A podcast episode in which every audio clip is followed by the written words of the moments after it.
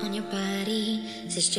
Doing this Louis, Prada so much better. Hola, mi nombre es Silvana Alegretti. Soy coach ontológico certificada en Enneagrama. En este episodio te voy a contar sobre las fortalezas y las debilidades del eneatipo 9, al que le voy a llamar el pacificador. Si te identificas con este eneatipo, probable que surja en vos la necesidad de hacer algunos cambios en tus conductas y quieras rever cómo te estás comportando y reaccionando frente a las cosas que te rodean. Repito una vez más, no hay mejores ni peores eneatipos. Somos todos maravillosos. La clave está en el nivel de autoconocimiento y evolución de cada uno de nosotros. A más evolucionados, a más trabajados, viviendo más a conciencia, mostraremos mucho más nuestras virtudes. No te asustes. Vení, te cuento. Por pertenecer a la triada del instinto, su centro de inteligencia más usado es el cerebro reptiliano. Está conectado plenamente con el cuerpo, pero cuando el cuerpo le habla, este neatipo difícilmente reaccione. Más bien lo ignora. Y lo que siente, sea enojo o no, lo va a guardar en una cajita o lo va a poner debajo de la alfombra.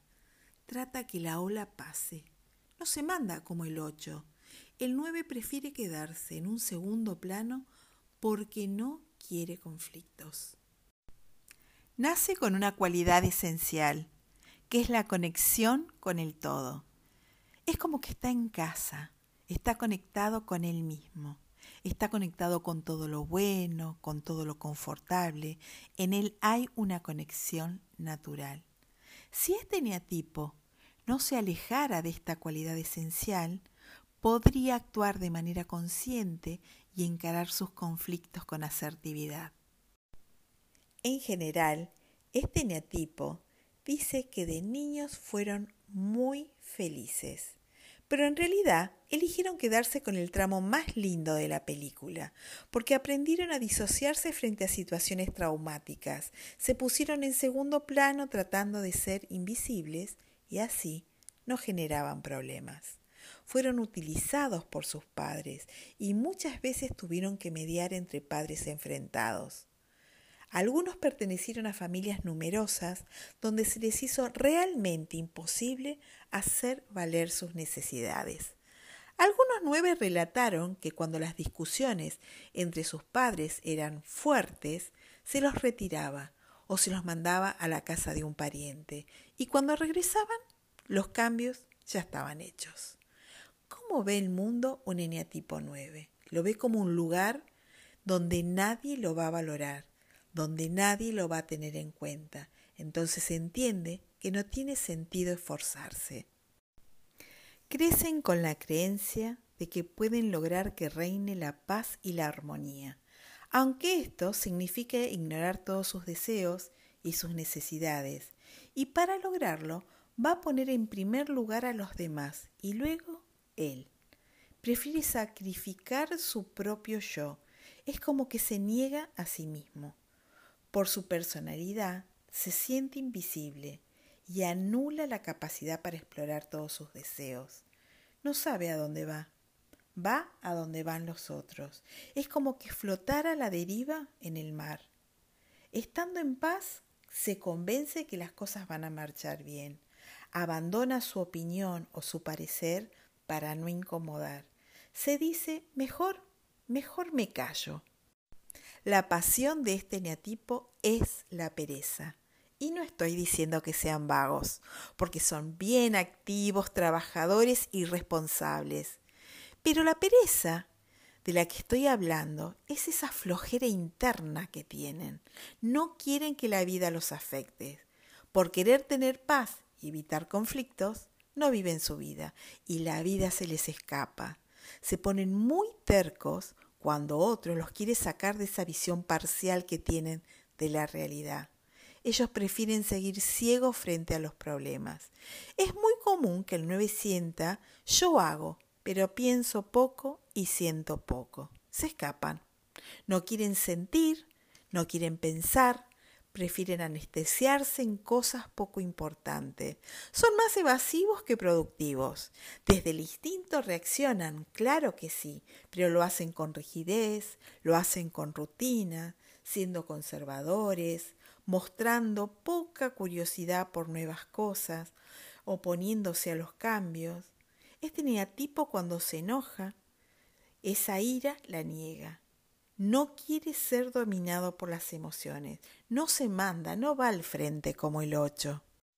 Y a medida que crecemos, todos nos vamos alejando de nuestra cualidad esencial.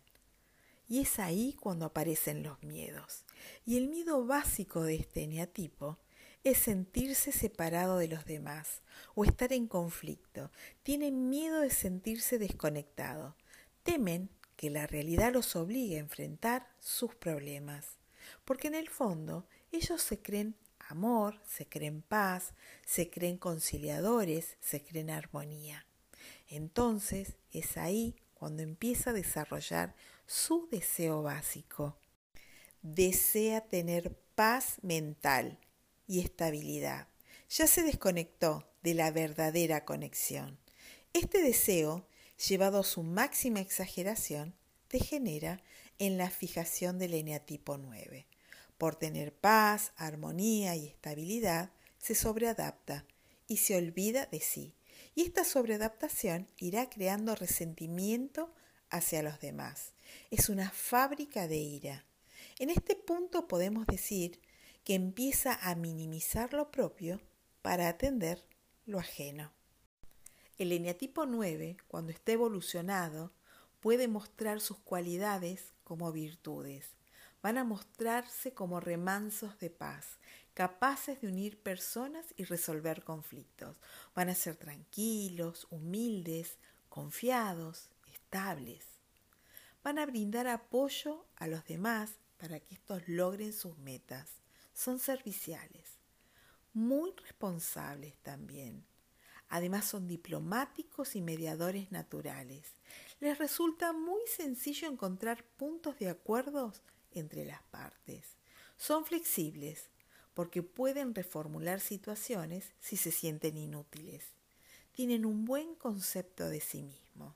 Tienen la facilidad para relajarse, para descansar y gozar. Pueden retirar los pensamientos de su mente y relajarse. Son alegres como los siete, pero los nueve viven en el presente, no en el futuro. Prefieren acentuar las cosas positivas de la vida antes que enfocarse en lo negativo. Son muy pacientes, resisten firmemente en los momentos difíciles. Pueden vencer su pereza y trabajar con diligencia y con constancia. Cuando están en un muy buen nivel evolutivo, abandonan el papel del nada especial y reconocen que su tiempo y su energía son valiosos.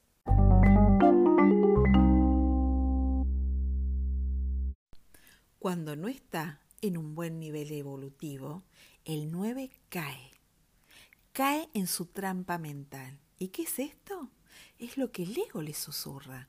Y a él le dice que lo que importa es que los demás estén bien. Y ahí empieza a fundirse con los otros, empieza a evitar los problemas, no expone sus puntos de vista, hace cosas que no desea, y eso lo conduce a vivir en paz, claro que sí, pero es una paz disfrazada. El 9 piensa que su opinión no es válida o no será bien recibida. En general se amolda a todos. Se comenta que el sofá es su mejor compañía. Procrastina siempre, por lo que los demás suponen que a él nada le importa o que a él nada le doliera.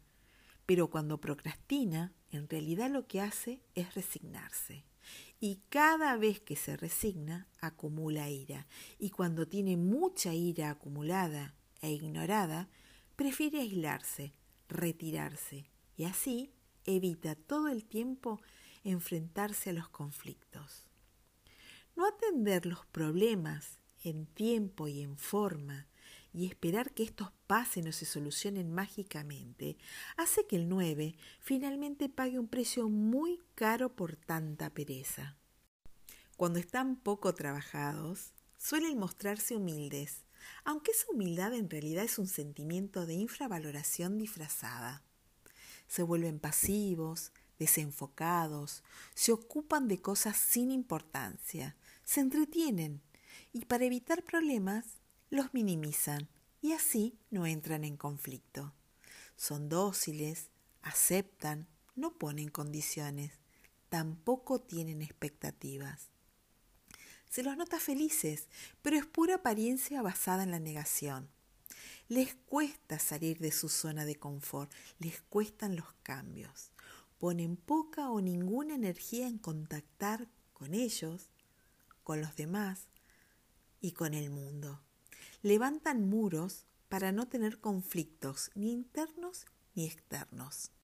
Los nueve, cuando se enamoran, idealizan a la persona amada, la admiran, se relacionan con el ideal de esa persona, no con la persona. ¿Cómo reconocerían tener un problema con alguien que es ideal?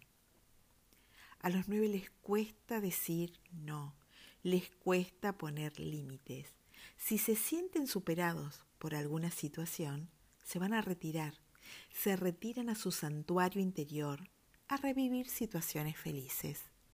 Se dice que el 9 es pasivo-agresivo, porque quiere evitar los conflictos a cualquier precio. Pero los conflictos igual existen y siempre va a haber alguien que pida, que exija o que reclame una respuesta a una acción. Pero si este 9 está identificado con su ego y está en su profunda pereza y resignación, no dará respuesta. Pero si la presión aún es más elevada, se va a poner terco y se va a retirar. Y siempre el otro se va a sentir ignorado y destratado. Y va a empezar a reaccionar con enojo. Pero el 9 no va a decir nada. Se va, se retira. Pero no hacer nada ya es hacer mucho. Ignorar, destratar, también es agresión. Desconectarse del otro es agresión. Todos los que conozcan a un 9 saben que tienen un beneficio adicional. Los nueve se relacionan con las personas indicadas, porque necesitan de ellas para que se hagan cargo de las situaciones cuando ellos se retiran y empiecen a procrastinar las cosas.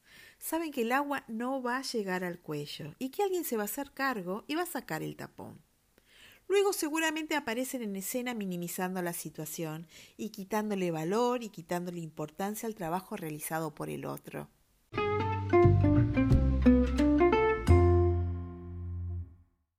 tienen que apostar a mostrarse sin miedo tal cual son ante los demás, con sus creencias, con sus opiniones, con sus gustos, y hacer valer lo que quieren para ellos, lo que desean para ellos. Tienen que entender que los problemas son simples situaciones que no fueron resueltas. Entonces deben ser más asertivos y empezar a poner límites y aprender a decir que no. No está mal decir que no y priorizarse no es ser egoísta. No dejen para mañana lo que pueden hacer hoy porque lo van a pagar mucho más caro.